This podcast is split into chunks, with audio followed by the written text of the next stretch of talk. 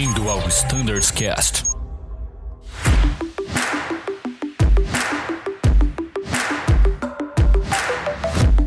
Fala pessoal, bem-vindos novamente a mais um episódio do Standards Cast, desta vez a parte 3 da série sobre o MGO 17. Não, eles não foram embora, continuam aqui. João Marinheiro, fala Marinheiro. Fala Danilo, continuamos aqui, sem maiores delongas, seguimos então. Oh, tá aí com o bordão, hein? Brunão, tá por aí ainda? Fala Danilão, fala pessoal, continuo aqui também para comentar várias novidades do nosso MJ17. Show de bola, e como muito bem falado pelo Marinheiro, fala aí de novo, Marinheiro, o bordão mais famoso do Standards Cast. Sem maiores delongas, vamos em frente.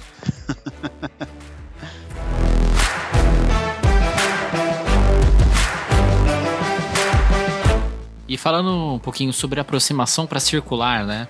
A gente sabe que esse item foi alterado no MGO 17 em sua totalidade, ou seja, mudou muita coisa. É, Brunão, o que, que você tem a dizer sobre aproximação para circular? Aproximação circular é, é um tipo de aproximação que a gente acaba fazendo muito pouco aqui no Brasil.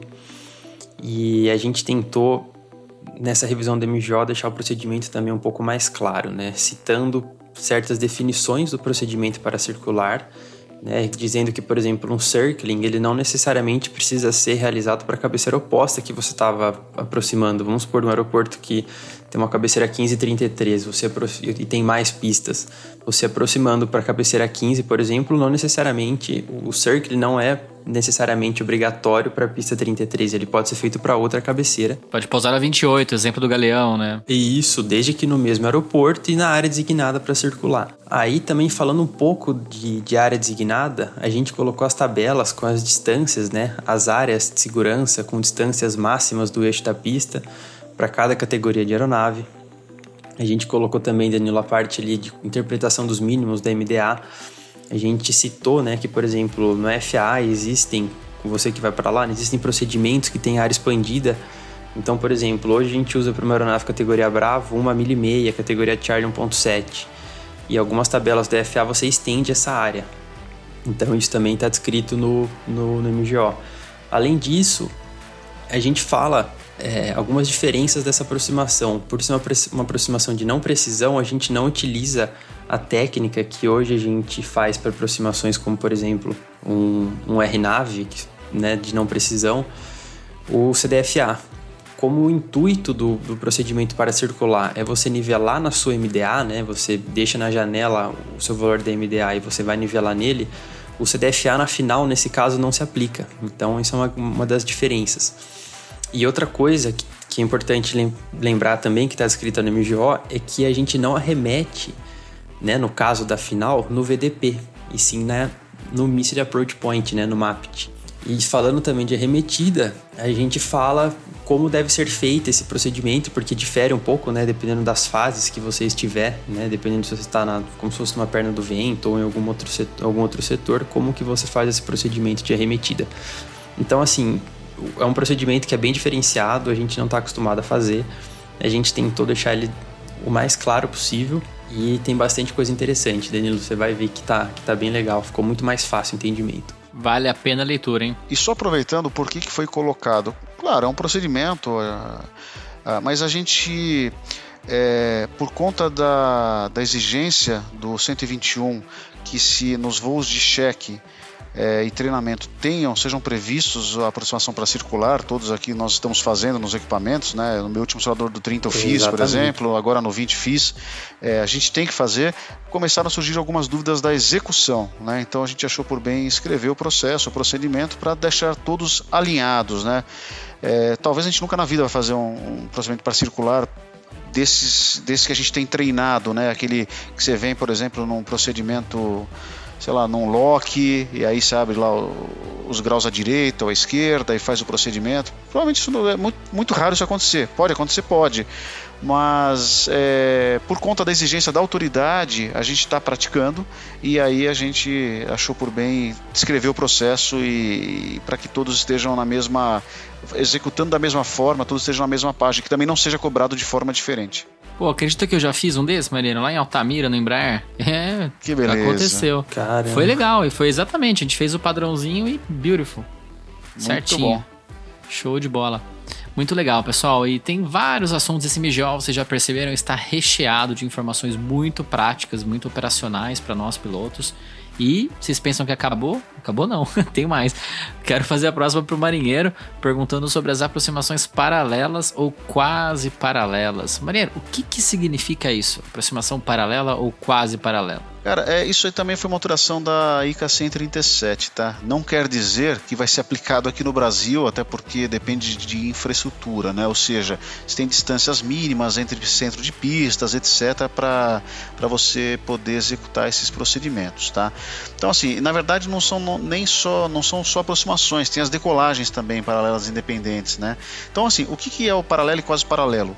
O paralelo, sim, é o conceito que a gente sabe de paralelo. Agora, o quase paralelo são as pistas que têm a divergência ou convergência de até, até 15 graus, são inferiores a 15 graus, tá? Então, é o conceito do quase paralelo, né? É, isso tudo está na legislação, não quer dizer que a gente tenha no Brasil, mas é um sinal que, quem sabe para frente, a gente, nas futuras pistas aí, a gente possa ter é, esses procedimentos implantados, né? É, bom, a gente tem as decolagens paralelas independentes, é, que são saídas paralelas ou quase paralelas que permitam uma operação IFR, né, independente. É, tem algumas condições, eles, é, as pistas têm que estar com seus centros afastados em mais de 70, 760 metros e as saídas, as rotas de saída têm que ser divergentes, né? Então cada uma saindo para um lado, por exemplo. Então, por exemplo, Brasília pode ser aplicado? Pode ser aplicado. Lá tem 1.800 metros, né? Então, caso a, o DCE, a autoridade aeroportuária, etc., queiram aplicar lá esse procedimento, sim, pode ser feita a decolagem paralela independente. Guarulhos pode ser feito? Não, aqui a gente tem 300 e, se não me engano, 370 metros entre as pistas, entre o centro das pistas, então não dá para fazer esse tipo de procedimento, tá? E quanto à aproximação, né? A aproximação você tem, a, você tem três possibilidades, né? Que são as aproximações paralelas independentes, que são assim como se fossem dois aeroportos completamente distintos, né? Uma aeronave aproximando para uma pista não interfere na aeronave que está aproximando para outra pista. Brasília. Brasília sim tem essa possibilidade, porque dentre os requisitos também tem aquela questão do distanciamento do centro de pista, né? Então, o mínimo é de 1.035 metros, lá tem 1.800, então, show, pode ser aplicado. Tá? E aí tem uma série de outros requisitos, por exemplo, é desejável que você tenha é, controladores diferentes, frequências diferentes, você tenha vários, diversos requisitos, não é tão simples na verdade. É, para fazer, por exemplo, aproximações paralelas independentes, você tem tipos de procedimentos para cada cabeceira, você não pode misturar para um NDB com o cara fazendo RNPAR na outra, entendeu? Então você tem certas combinações. Isso aí é muito mais para o órgão ATC, não para a gente, né? Então a gente nem colocou essa minúcia do, do no, no MGO. Aí a gente tem a, as aproximações paralelas dependentes, né? As dependentes são aquelas pistas que, uh, que são um pouco mais próximas, são a partir de 915 metros, uh, que elas exigem que as aeronaves tenham entre elas uma separação vertical horizontal. Né? Vertical, eles falam em mil, em mil pés, horizontal é, de 3 milhas até chegar na final. No curso de aproximação final, aí você tem a distância, é, a separação horizontal diagonal entre as aeronaves, que aí depende do, do distanciamento da pista, da, dos centros da pista, né? entre as pistas, que pode ser de 2 milhas, 1 milha e meia ou até uma milha. Tudo depende da, da distância entre os centros das pistas. Tá? Então, assim, no Brasil hoje, a gente não tem, uma, não tem nenhuma pista que, que eu me lembro, pelo menos, que atenda esse requisito, tá? E aí a gente tem as operações paralelas segregadas, onde uma pista decolar, é usada para decolagem e a outra para pouso. Né? E aí tem requisitos também de distância, que são 760 metros, tem que ter uma divergência, na verdade, né, entre a aeronave que decola, a saída dela e o rumo de aproximação perdida da outra que está se aproximando, né, de 30 graus. Então tem uma série de requisitos. Tá? Então, basicamente, são essas, esses tipos de aproximação. O fato do aeroporto ter, como Brasília tem essas distâncias, não quer dizer que esses procedimentos são aplicados hoje, né? Porque depende de uma série de estudos, tem que ter adaptações, tem que ter treinamento de controladores, é, tem que ter procedimentos publicados e adequados para isso. Então, assim, eu diria que é, são procedimentos que foram incluídos agora na ICA, estão no nosso MGO. A gente tem pouca aplicabilidade no Brasil, né? Mas a gente deseja que no futuro a gente tenha um pouco mais de infra infraestrutura aeroportuária, né? Aeroportos que permitam esse tipo de operação, que otimizam muito o tráfego aéreo, né? É o que todos nós desejamos, né, Maniro? Exatamente desenvolvimento da infraestrutura geral da nação aí. Isso aí. Brunão, show de bola então. Vamos lá, mais uma pergunta para finalizar essa série sobre as aproximações. Bem, uma pergunta sobre aproximações diretas é, em localidades providas de AFIS. O que, que mudou neste item, Brunão? Muito bom, Danilo. É, uma das principais alterações da ICA 137 que nós tivemos foi a incorporação da AIC 0220, em que liberava a aproximação, que libera, na verdade, né, a aproximação direta ou diretamente pela base em aeroportos com AFIS, num circuito de tráfego visual. Hoje no nosso MGO essas informações elas foram todas reajustadas, o item foi, foi revisado na totalidade, até porque hoje a gente opera em localidades que não possuem a FIS, mas possuem a ERA. Então foi incluído lá que para utilização de vento, por exemplo, e de QNH a gente pode utilizar as informações fornecidas por essas estações automáticas. E Danilo, para nossa operação hoje nós somos um pouquinho mais restritivos e a gente continua proibindo aproximação direta é, visual em aeroportos com ou sem a FIS somente, na, na, diretamente na final ou ingressando diretamente na base. O que, que a gente padronizou hoje para nossa aproximação? Como preconiza a, ISA, a ICA, né? Toda aproximação ela deverá ser feita preferencialmente entrando, né, se possível, pela perna contra o vento, num voo nivelado a 1.500 pés sobre a elevação do campo. Isso tanto para o jato como para a TR.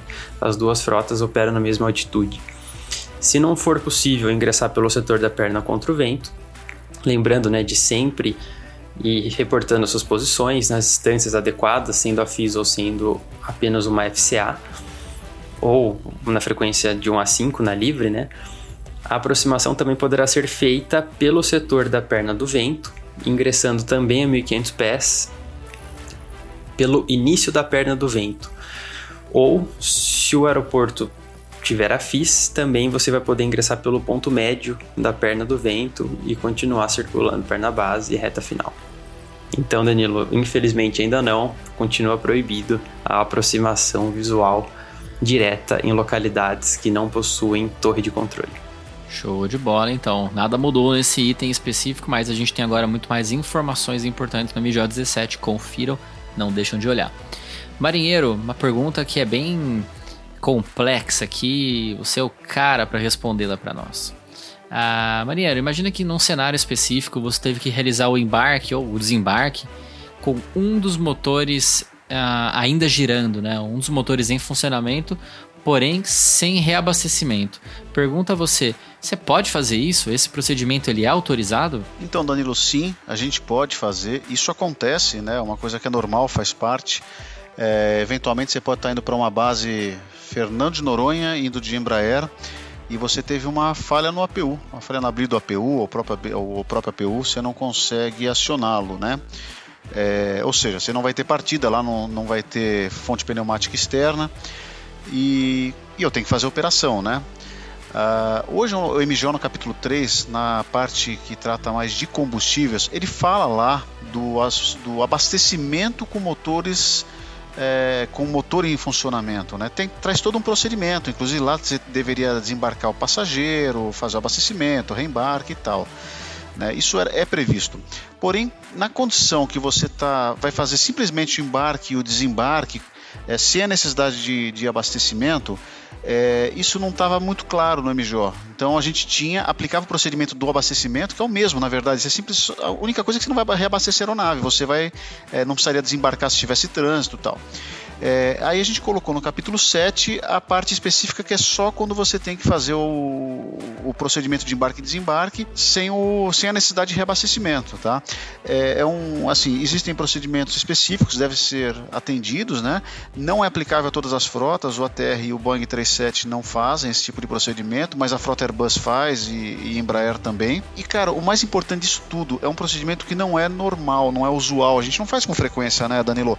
Então, assim, o mais importante, cara, é um bom CRM. Tem que chamar os comissários, conversar com eles, explicar como vai ser feito, que o motor do lado esquerdo vai estar funcionando, aquelas portas não vão ser abertas, vai ser feito todo o procedimento pelo lado direito, né? Então quer dizer, vira assim um meio que um rush, vamos falar, porque vai estar operando é catering, é embarque, é desembarque de cliente, é, comissar, é a parte de comissaria, é a, a, os porões sendo ah, sendo Carregado. carregados ou descarregados, né? E as portas muitas vezes têm dimensões diferentes, né? Então tem que ter um cuidado especial no desembarque. Não é para fazer uma operação correndo, tem que ser com calma e com um baita de um CRM sem problemas, a gente faz, é uma coisa que acontece, é, faz parte do dia a dia, principalmente em bases menores, que às vezes você não tem uma, uma fonte pneumática externa, né? E acontece. Mas sim, está no capítulo 7 do, do MGO, agora só quando é o embarque e desembarque com o motor acionando. Se precisar abastecer, você tem que cair para o capítulo 3, que daí tem alguns procedimentos a mais. Muito bom, pessoal. Então a gente encerra por aqui essa terceira parte. O tempo realmente chegou no limite, mas fiquem ligados porque a gente continua e finaliza essa conversa no próximo episódio. Em caso de dúvidas, vocês conhecem o e-mail standardscast.voiazul.com.br. Muito obrigado pela sua atenção até aqui. Não deixe de ouvir o próximo episódio. Até daqui a pouco e tchau!